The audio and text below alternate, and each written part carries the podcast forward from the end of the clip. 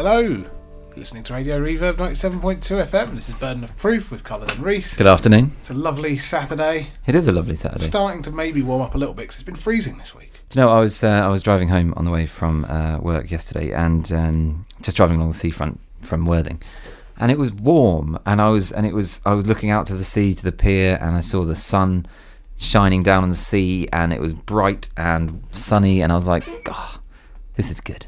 This is the good stuff. Which is, uh, you know, why, why why we live in Brighton, really? Why we hang around by the sea? Uh, because it's nice. Basically, in short, uh, we're going to start today. Lost you already. No, Uh, no, I was, I was there enjoying that. You painted a picture in my mind, Reese. yeah, good. Of good. Brighton Yeah, as being awesome. Playing to the home crowd there. it is awesome. It is. That's why we live here. That's why we do radio here, so that we can sit here talking about how awesome it is to people who already know how awesome it is. Yes. Uh, yeah. Um, we're going to start. Uh, I know that uh, anyone who's listening on Saturday live today, uh, the uh, what is it, the fifth of March. Um, Today's the fifth, yes. Today's the fifth. We we follow uh, on from Slipstream, uh, Mr. Mark Johnson. Uh, But not on Tuesday when the repeat is. not on Tuesday, which is why I was uh, I was talking about If it. listening But, on Tuesday, this is just ignore this bit. Yeah. Just wait for a nice song. but the point is that uh, that we were lucky enough to uh, steal this um, Best of Gainsbourg sort of promo CD thing before it's released uh, off Mr. Mark Johnson of Slipstream fame, and uh, and it's and there's a song on it that I wanted to play because he played the one with uh, Bonnie and Clyde and Brigitte Bardot, but this is another one which I've heard.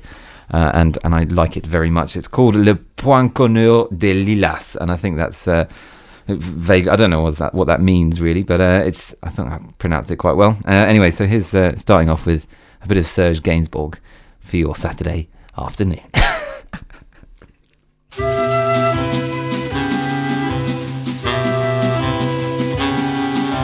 Je suis le poinçonneur des lilas, le gars qu'on croise et qu'on ne regarde pas. Y a pas de soleil sous la terre, drôle de croisière. Pour tuer l'ennui, j'ai dans ma veste les extraits du Reader Digest. Et dans ce bouquin, y a écrit que gars la coule douce à Miami. Pendant ce temps que je fais le zouave au fond de la cave, paraît qu'il y a pas de saut métier. Moi je fais des trous dans des billets. Je fais des trous, des petits trous, encore des petits trous, des petits trous, des petits trous, toujours des petits trous, des trous de seconde classe, des trous de première classe. Je fais des trous, des petits trous, encore des petits trous, des petits trous, des petits trous, toujours des petits trous, des petits trous, des petits trous, des petits trous, des petits trous. Je suis le poinçonneur des lilas Pour un valide changé à opéra Je vis au cœur de la planète J'ai dans la tête Un carnaval de confettis J'en amène jusque dans mon lit Et sous mon ciel de faïence Je ne vois briller que les correspondances Parfois je rêve, je divague, je vois des vagues, et dans la brume au bout du quai, je vois un bateau qui vient me chercher. Pour sortir de ce trou, je fais des trous, des petits trous, des petits trous, toujours des petits trous. Mais le bateau se taille, et je vois que je déraille, et je reste dans mon trou à faire des petits trous, des petits trous, des petits trous, toujours des petits trous, des petits trous, des petits trous, des petits trous, des petits trous. Je suis le poinçonneur des lilas, arts et métiers direct par le Valois. J'en ai marre, j'en ai ma claque de ce cloaque. Je voudrais jouer la fille de l'air, laisser ma casquette au vestiaire. Un jour viendra, j'en suis sûr, où je pourrai m'évader dans la nature. Je partirai sur la grande route, et coûte que coûte. Et si pour moi il est plus temps, je partirai les pieds devant. Je fais des trous, des petits trous, encore des petits trous, des petits trous, des petits trous, toujours des petits trous. Y a de quoi devenir dingue, de quoi prendre un flingue, se faire un trou, un petit trou, un dernier petit trou, un petit trou, un petit trou, un dernier petit trou, et on me mettra dans un grand trou, et je n'entendrai plus parler de trous, je chope des trous, de petits trous, de petits trous, de petits trous.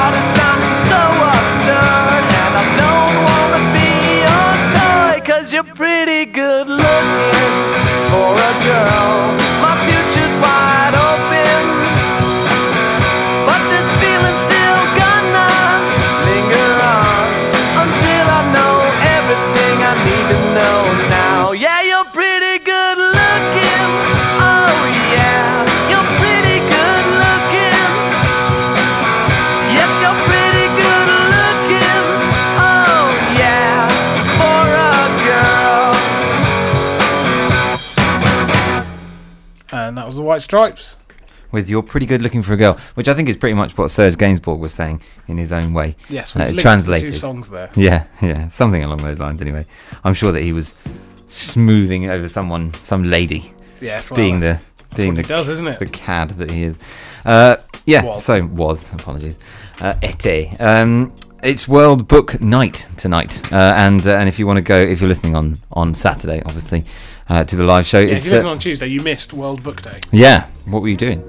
Um, so yeah, Ju- uh, Jubilee Library, Saturday, fifth of March at uh, eight o'clock till midnight, half past midnight. Crikey. Crikey! People are talking about books until half past midnight. Well, they'll probably drift off the subject and go on to something else. Um, yeah, Richard and Judy off the air. Interest in books is at an all-time low. Um, yeah, so, and it was World Book Day. So how come World Book Day is on a different day to World Book Night? That doesn't make sense. Anyway, it was World Book Day on uh, on Thursday, which is Ah, why yeah. uh, which is where I found that br- brilliant uh, Gruffalo chorus thing. That was. Because I was at a school and I had to go on the World Book Day website and. Um, and there was lots of little games for kids and stuff, and one of them was the Gruffalo chorus, uh, gruffalo.com slash chorus, uh, and you can hear all the all the characters in the Gruffalo doing a little song, Harmonising. harmonizing, and and you can um, activate them. and you activate them and you can sort of uh, you can it's all about the mouse as far as i'm concerned uh, if, if you've not seen it before then then gruffalo.com uh, slash chorus and uh, No, the fox. The fox was better than the mouse. Gruffalo! Yeah, it's absolutely brilliant the, the, the, the mouse and the fox actually do a bit of singing as well don't they as well as as well as um, adding the music but uh, and the snake obviously with the uh, the hi-hat Didn't care for the snake. Snake and the owl, I thought was surplus. I thought the owl was, but I thought the snake was highly necessary for the uh, for the for the rhythm section with the No, no, gruffalo no, and the bass.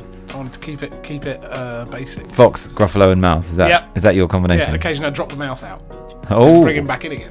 oh, nice, nice. While going, oh, I put one hand over my ear like I was a DJ yeah, while clicking the different animals and you'd be like On the- Gruffalo. on this game Yeah. for toddlers. Yeah, uh, it's very good though, and and everyone that I've shown it to who's my age uh, has has all enjoyed it thoroughly. Um, so there you go. So if you uh, if you're at a loose end tonight and want to talk about books to some people, uh, then go to World Book Night at the Jubilee Library. I suppose it's the best place for books, isn't it? Being Yep. a library. so good Like week. that little self-satisfied laugh at your own kind of non-joke. Yeah, That was very good. uh, yeah. And Reese today is sporting a T-shirt with a picture of Freddie Mercury on it. Well, it, Chris Cole, an, an irregular guest of ours on the show, he hasn't been on for a while actually. no, he doesn't come on anymore. He's we not. don't I, on. I don't really like him on the radio, to be honest. I don't. I'm glad that he doesn't come back. Um, but yeah, he he kind of uh, draws. Uh, he's he's very good uh, Just draws on stuff. illustrator, and uh, and he drew, and he draws on it. He's drawn on some pictures on some pictures on some T-shirts for people, and he's got mine, but. I don't really like mine because uh, it's it's of someone that's supposed to be I think Philip Glass, but it looks like Freddie Mercury. Yeah. Uh, and also it's in it's in a size that's too big for me, so it's all baggy and stuff. And uh, and yeah, and, it, and it's faded after about after, after one wash. So basically, he's giving you a gift So basically, of thanks. a person you couldn't recognise and thought was someone else. Mhm. That's immediately faded in the wrong size. Yeah, yeah. Thanks, Chris. Yeah, thanks, Thanks. Chris. Thanks a bunch. Um, good. Uh, and he what- doesn't like Tom Petty. and he doesn't like Tom Petty.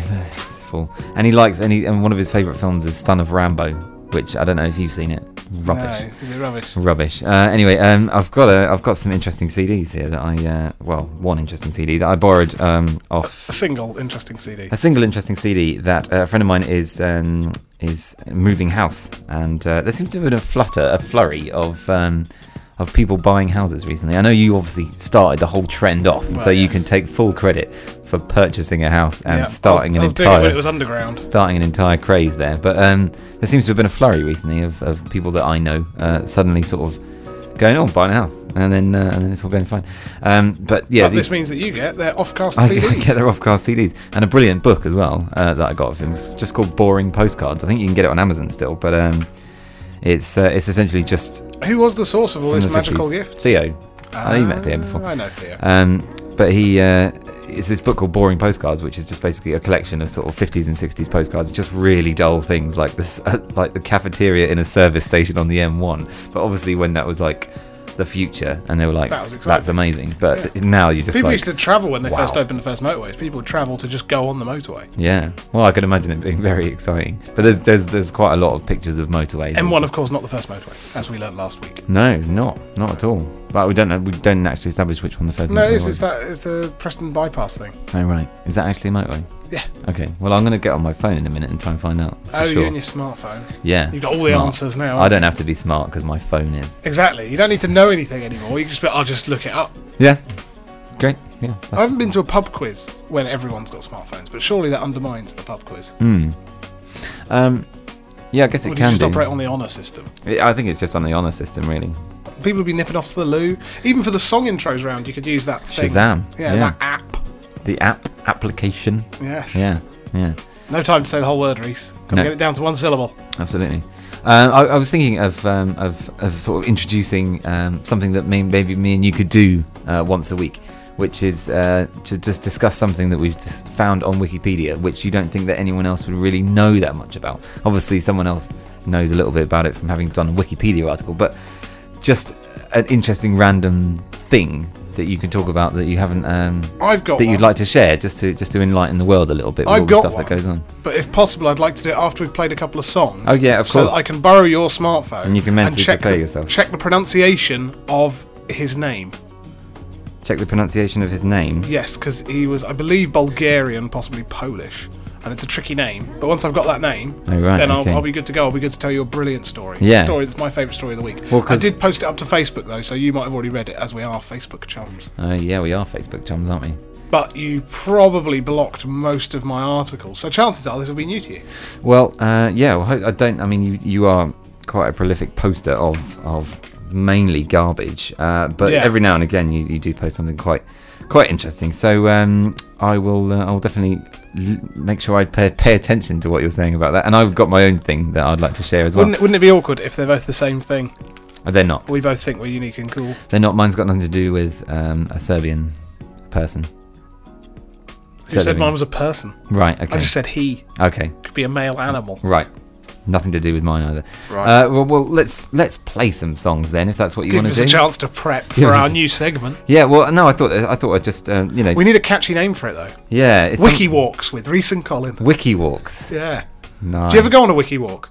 A wiki walk is when you open Wikipedia to look at something specific, and then you see an interesting link, and you go like uh, right click, open a new tab, right click, open a new tab, and you end up with a bunch of tabs open, and you end up three hours later, and you've got tabs open about dinosaurs, Hmm. planets, obscure historical events, and you've just ended up kind of all over the place through Wikipedia. Well, uh, that's that's called a wiki walk. That's called a wiki walk, is it? Well, that's fascinating. I I um, Have you never done that? no, well, I've done a similar thing where uh, you play the Wikipedia game where you you think of two completely opposite things, uh, and you basically take it in turns to go right. Okay, so we're starting on on you know the city of Brighton and Hove, and you have to get to um, the Ebola virus, and you have to try and count the smallest number So of it's like seven degrees of Kevin Bacon.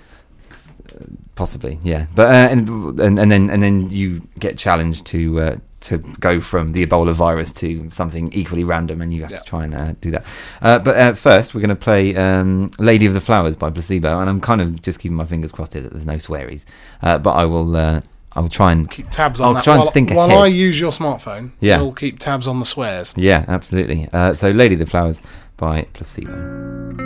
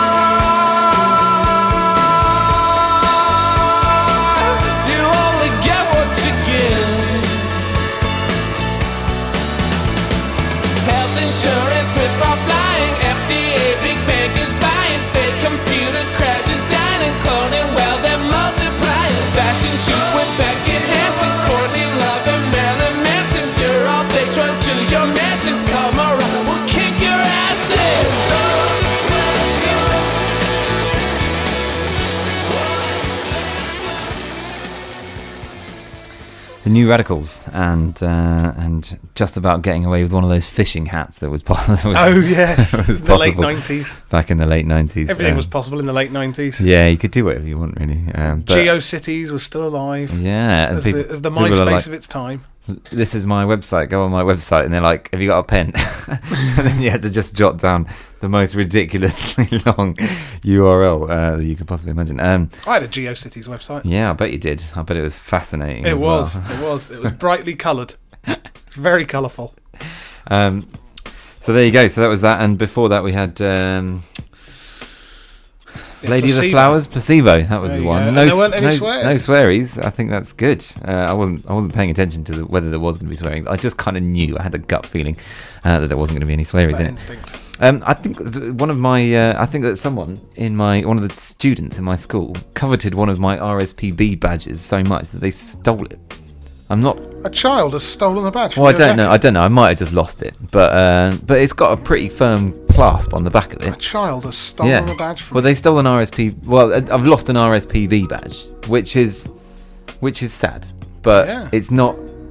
At least I didn't lose my new badge.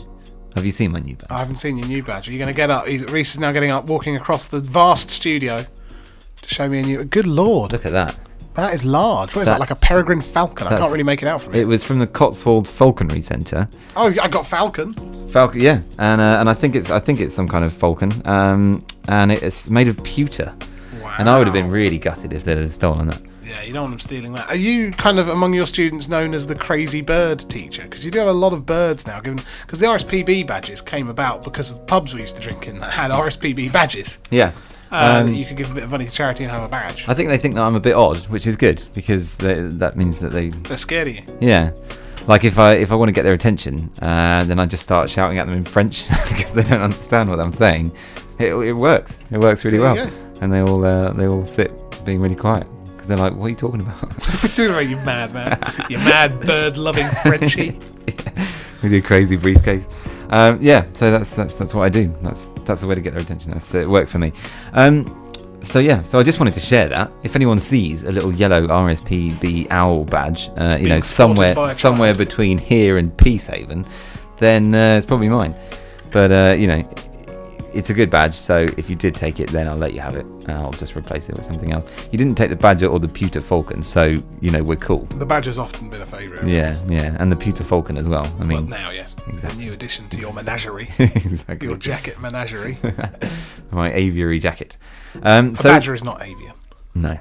Don't have the hollow bones, Reese. Oh yeah, that's true. Uh, so right, okay. So uh, what's uh, what's your new new segment? I'm glad that you're you're doing this straight away. I was going to give you a week, Oh, you're going to give me a week to prepare for Reese and Colin's got- Wiki Walks. but but the wiki walk segment, uh, we may as well fire it up now. I've got a better late than never, and we've also got a listen, play, review. God, We've we're an- basically going to build build a show, a segment here, aren't we? This is amazing. It's like action- a real show. an action-packed show. So here we go uh, with uh, Colin's taking you on a wiki walk.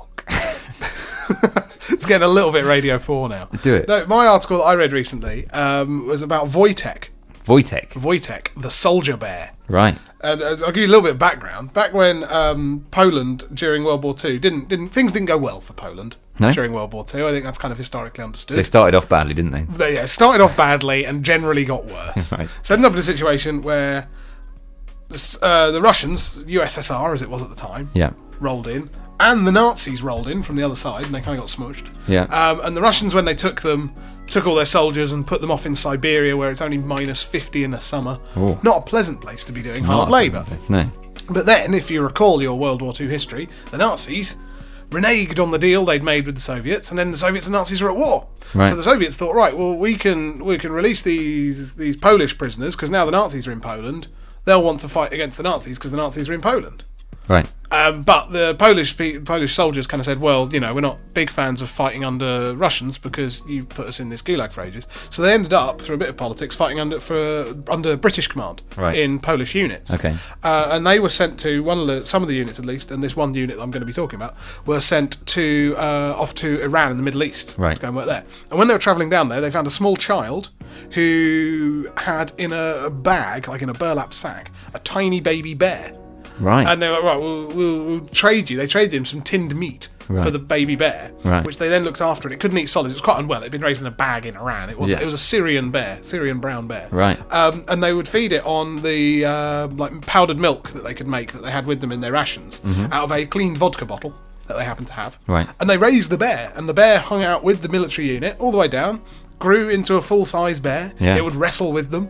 Um, it was fed on. I've actually got. I've brought up the little page so I could remember what it was fed on.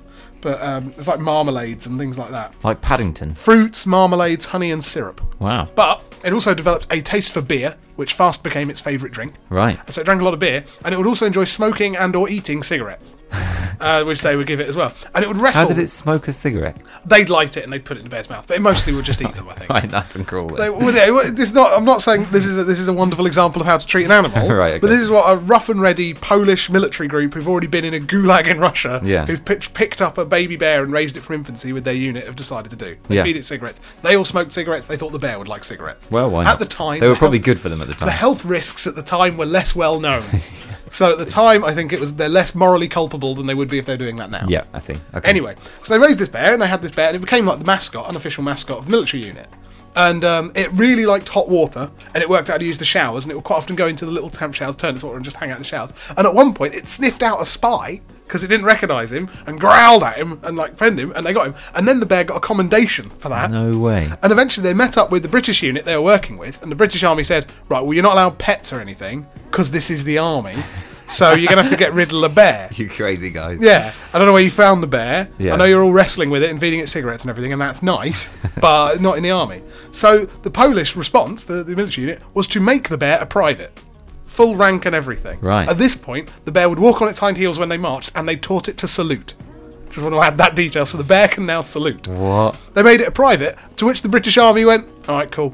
That's fine then, you got a private bear. But then, You win this one. yeah, exactly, you win this round. But then, the great, great part was the, the Battle of Monte Cassino, um, which I did have to look down and glance because I couldn't remember the name of that. That's fine. During that battle, when they were heavily embedded, really nasty fight against the Nazis, Hmm. um, the bear carried ammunition from their base point to the people at the front line under heavy fire, didn't drop anything, carried them, brought them ammunition. For that, it got loads of commendations and recognition. And after that, the military unit changed its logo to Voltec carrying a missile. It's still that logo to this So day. Wojtek carrying the missile. Wojtek, sorry, carrying a missile.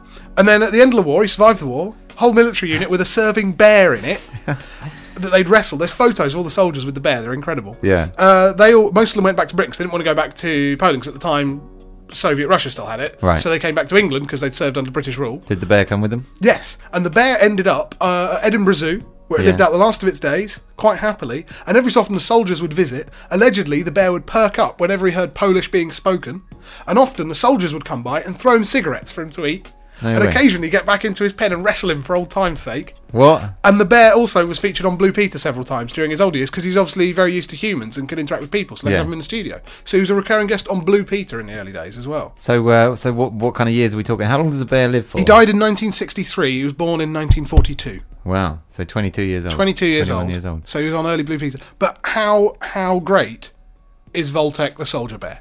Yeah. I've got to say, he's he's my new hero. That bear. Wojtek the soldier bear. Sorry, Wojtek. that is a very, very good. Isn't that a Wikipedia brilliant? link. And there's a Wikipedia page all about him, including photos of him with Polish soldiers. So if you look up W O J T E K brackets soldier bear, Soldier bear. Yeah. you'll find much. an article about him. He's But probably the only soldier bear you know that you'll Yeah. find. You can get some much more detailed and colourful accounts of his life if you just kind of Google him. I'm going to quickly show you the military logo Oh yeah. on the phone, which at that big obviously our listeners can't see. But it is a bear carrying a missile, Wow. looking badass. Well, while we take a moment to digest that information, uh, we'll have a little song. Yes. Before, uh, Just before we go to that song, I just want you to take one second to imagine if you were a German soldier and you've gone to war and you look across at the enemy and they've got a giant six foot bear No wonder- on their side yeah, the carrying ammo. I think Wojtek was probably the reason why Germany didn't win. That's going to hurt your morale. That is, yeah. They've Look got they've bears on their side. They've got a bear. We've got Dolph Lundgren, but they've got a bear. Yeah. Yeah, who wins? Um, yeah, so here we go uh, with uh, Starship, and thank you very much for taking us on a delightful That's quite all right. maiden voyage. Wiki walk. Come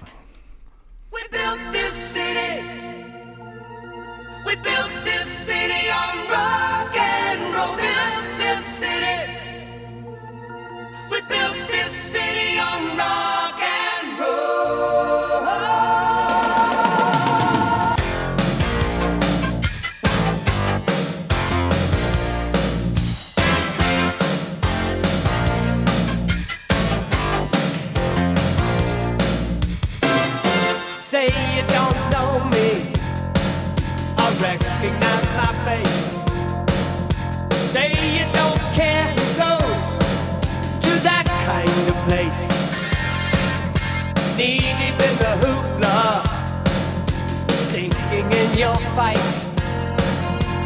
To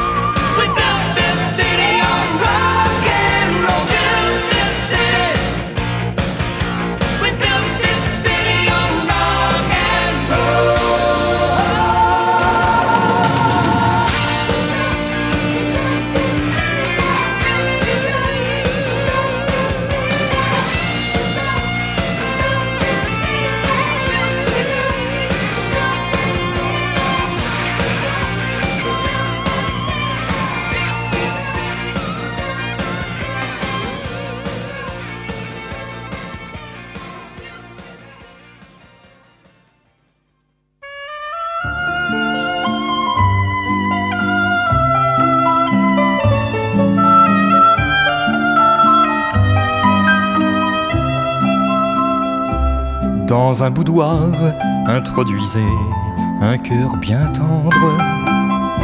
Sur canapé, laissez s'asseoir et se détendre. Versez une larme de Porto et puis mettez-vous au piano, jouez Chopin. Avec dédain Égrenez vos accords et s'il s'endort, alors là, jetez-le dehors. Le second soir, faites revenir ce cœur bien tendre.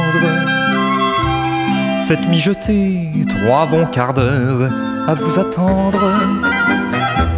Et s'il n'est pas encore parti, soyez-en sûr, ce qu'il est cuit sans vous trahir.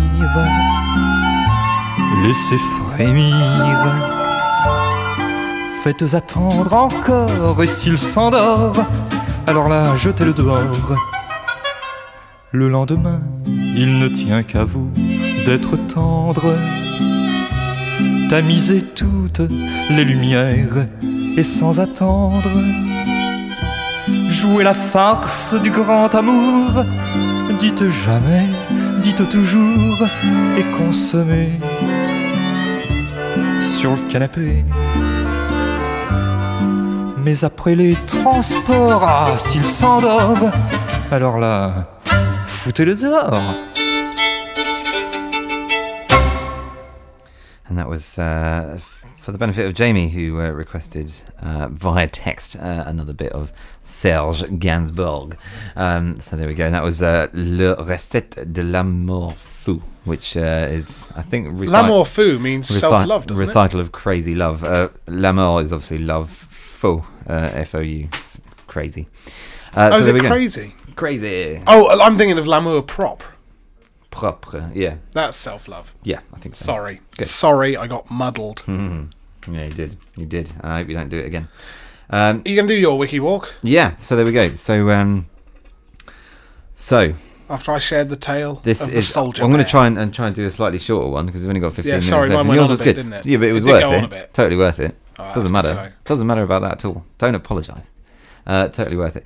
Um, but mine is uh, you probably you might have heard this before, uh, but for the benefit of those who haven't, uh, there's a sentence which goes buffalo, buffalo, buffalo, buffalo, buffalo, buffalo, buffalo, buffalo, and that sentence is a grammatically valid sentence in the uh, in the American English language, and it's used as an example of how homonyms and homophones uh, can be used to com- create complicated linguistic constructs. I'm not reading this, obviously, um, but yeah, and it actually means uh, because there's lots of different uh, things that the word buffalo means. Yeah. There's uh, there's the city of Buffalo uh, in New York, and there's the noun buffalo, obviously, and then there's the verb buffalo, which Yeah. I wasn't that aware of, uh, which means like to pester and harass, to it? bully, confuse, deceive, or intimidate. Yeah. Uh, and so the actual sentence, the actual sentence, buffalo, buffalo, buffalo, buffalo, buffalo, buffalo, buffalo, buffalo, uh, means, well, roughly translates to bison or buffalo, Yeah. uh, you know, who are intimidated or bullied by bison are themselves intimidating or bullying to bison, at the very least, in the city of Buffalo, impliedly Buffalo, New York. So there you go, and that's what that, that's what that sentence means. Because uh, you go, it goes Buffalo, the city of Buffalo, which is the, uh, which is the the um, yeah the noun, and then So the, the first buffalo is the city buffalo. yeah, which is an, an an adjunct noun, a noun adjunct, and then there's the other the actual noun of Buffalo in the city. It gets You're not you're not clearing this up very well. It gets very I'm afraid. You're not- complicated, but check out Buffalo, Buffalo, Buffalo, Buffalo, Buffalo, and that is a grammatically valid sentence Yep. uh, using um, the, the American English language. Uh, so there we go. That is my wiki walk. Not as interesting as yours, not quite as long, uh, but maybe But it did contain a lot more uses of the word buffalo. a lot more uses of the word buffalo. You had a lot of bears in yours. I had a lot of well, the word bear has a lot of meanings. Mm. Bear with me. Yeah, yeah. Bear behind. bear behind. Bear left. Well, that is true. Um, but you, then there is different spellings thrown in there as well. That's Yeah, but if you're just saying it, this is radio, Reese. yeah, that Just is- saying that is the soldier bear Yeah. could have done yours.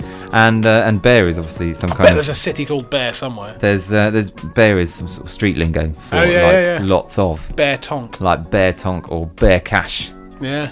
or uh, yeah that kind of stuff. Uh, you know, obviously uh, users, prolific users of street lingo ourselves, Yes. as anyone who's listened to Radio Reverb uh, for any length of time will be aware of. Um, yeah, so there we go. So that's uh, that's Wiki Walks done for the day, for the day. Uh, Are we doing any more of our recurring segments? We're doing, yeah, we've got we've got ten minutes and we've got two more to squeeze in. Right, okay, so listen, play, review, which is where we grab a random demo from the wall and we listen to it and we give our opinions on it. Yeah. Uh, Let's, what have we got this time, Reese? What treat? So do this- you want to hand me the sleeve and I'll do this while you set up? That'll speed us up. That's a good idea, Colin. Yeah, yeah, yeah. This is a group called Audio Conspiracy and the song's called Next Life. Or there's a chance it's a group called Next Life and the song's called Audio Conspiracy.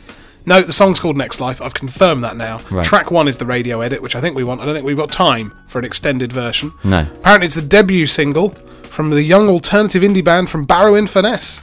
Cumbria. Yes, and they've been working with producer Gavin Monaghan, Bit of geography knowledge for you who's worked with Kings of Leon editors and Robert Plant. It's the first track from their album due later this year.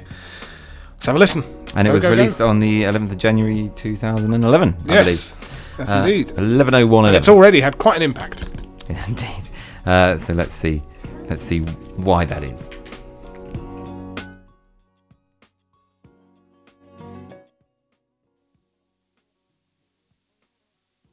Just a minor, minor, minor bit of uh, What have you done? radio wrongness there. What but, have you uh, done? Uh, press the wrong button. But uh, Which bu- button did you press? Did you press the button that breaks everything? No, we're back in business now. We're back, Oh, in, we're back in business. business. So We're good we- Gotta go. Gotta go.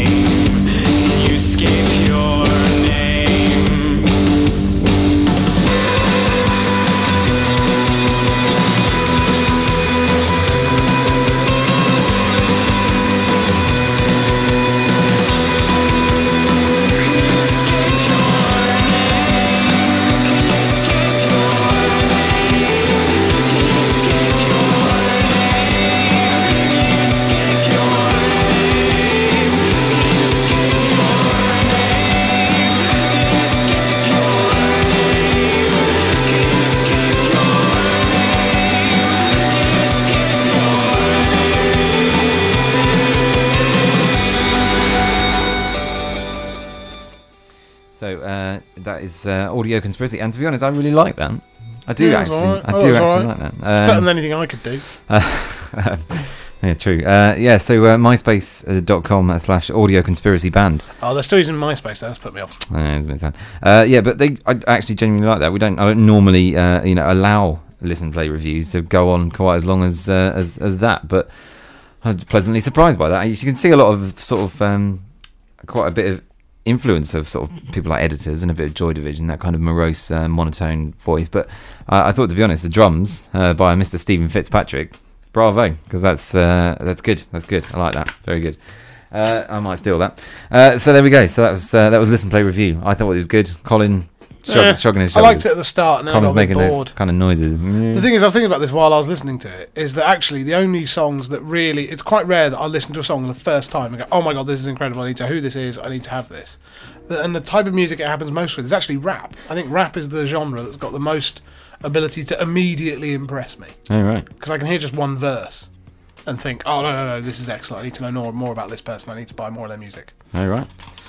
Well, that's interesting. But but indie music, not so much. I think you're not I you're not a big, music- you're not a big have to- fan of that kind of like indie guitar music, though. Well. I am. I just it's just it needs a little while to grow on me. Hmm. I need to actually be exposed to it for a little bit, and then I start really liking it, and then I'll develop the same level of passion and interest and everything else. All right. Okay. Uh, well, anyway, I thought that was quite good. Uh, so well done, all the audio conspiracy, and uh, and best of luck with all that uh, all that music stuff. Uh, there will be another listen play review next week, hopefully, if people send us some more stuff.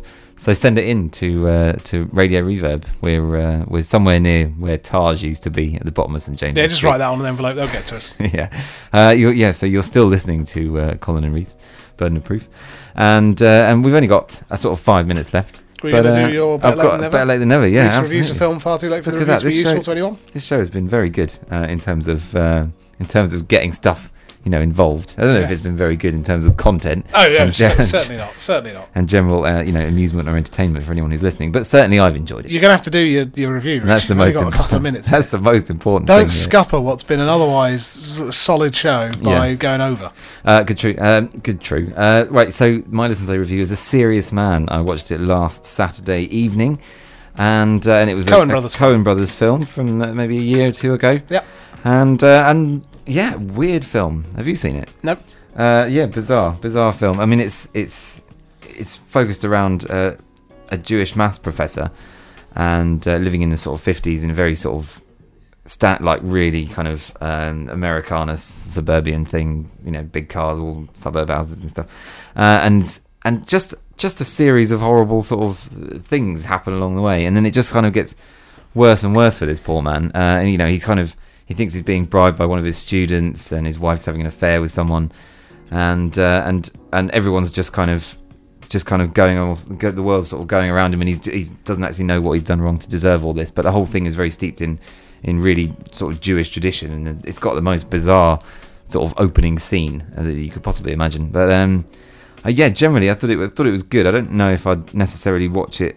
I might watch it again in a couple of years time sort of thing. So I think I'd buy it on that basis but I'd probably if I was going to buy it with my own money, I would probably pay three or four pounds because I think it's the type of thing that I would want to see again, uh, Not for a little while. but not for a little while. Yeah. So, uh, so Sorry, I yawned through that. In case you're wondering who the strange mystery guest was. Yeah, that was that was me talking while yawning, which is a character I sometimes do called Interested Colin.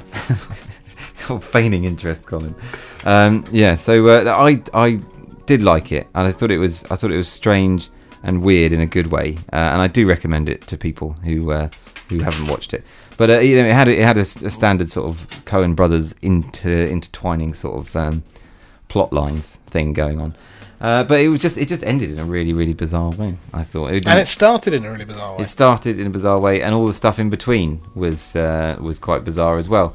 So uh, if you like that sort of thing, and you like Coen Brothers, you like that sort of thing? You know, weird stuff. and not that. my not my cup of tea, but if you like that sort of thing, uh, then then I say go for it, because it is Coen Brothers, and you can't really go wrong with the Coen Brothers as far as I'm concerned. Uh, I still need to see a lot of their films, though. I, you know, I've only really seen Big Lebowski. so- You're completely unqualified to make this statement. Fargo is excellent. You should watch Fargo. Fargo is Miller's be good. Crossing is very, very good. You should watch that. I want to see True Grit. Yes. Uh, Burn After Reading. No, I tell a lie. Burn I've- After I've Reading seen Burn After excellent. Reading. That was that was really good. no Country for Old Men was No- excellent. Not seen that either. Even Hudsucker Proxy, their horrible, horrible flop that lost loads of money, still very good. Still very good. Barton Fink, Barton Fink's excellent. Oh, they've made loads of films. Blood Simple, I think their first film was called. That was very good. I watched that years ago. Oh well, there you go. Quite good. There you go. Man I've who got- wasn't there. I've was got. good. All right. Okay. They're very good. That's Good. Very good. Big Lebowski, of course. Can't forget that. Yes, I've already mentioned. Also, that. also very good. Hmm. The Lady Killers, their remake of The Lady Killers, perhaps not their best. Was that with Tom Hanks? It was indeed. That was the right. first film Tom Hanks had made for about five years at that point that wasn't number one at the box office. It was only the Coen brothers who managed to get drag Tom Hanks down to that level. Well done. Raising Arizona, of course, that was very good. Right. Uh, good. So we, uh, I'm going to play out with um, with uh, well a nice little song actually uh, that uh, by Jeff Buckley uh, called "Eternal Life," which I think is off the Grace album. I'm not entirely sure, but uh, listeners who are listening on Tuesday, I'm afraid you're going to miss this. But uh, lo- those of you listening to the live version on This Saturday, um, are, are going to be able to catch it. But uh, anyway, we have been Burden of Proof, 97.2 Radio Reverb, Colin and Reese. And remember to pop down to the Jubilee Library uh, this afternoon, or this evening from 8.30 until half past midnight for World Book Night. So uh, thank you very much for joining us, and we'll see you next week.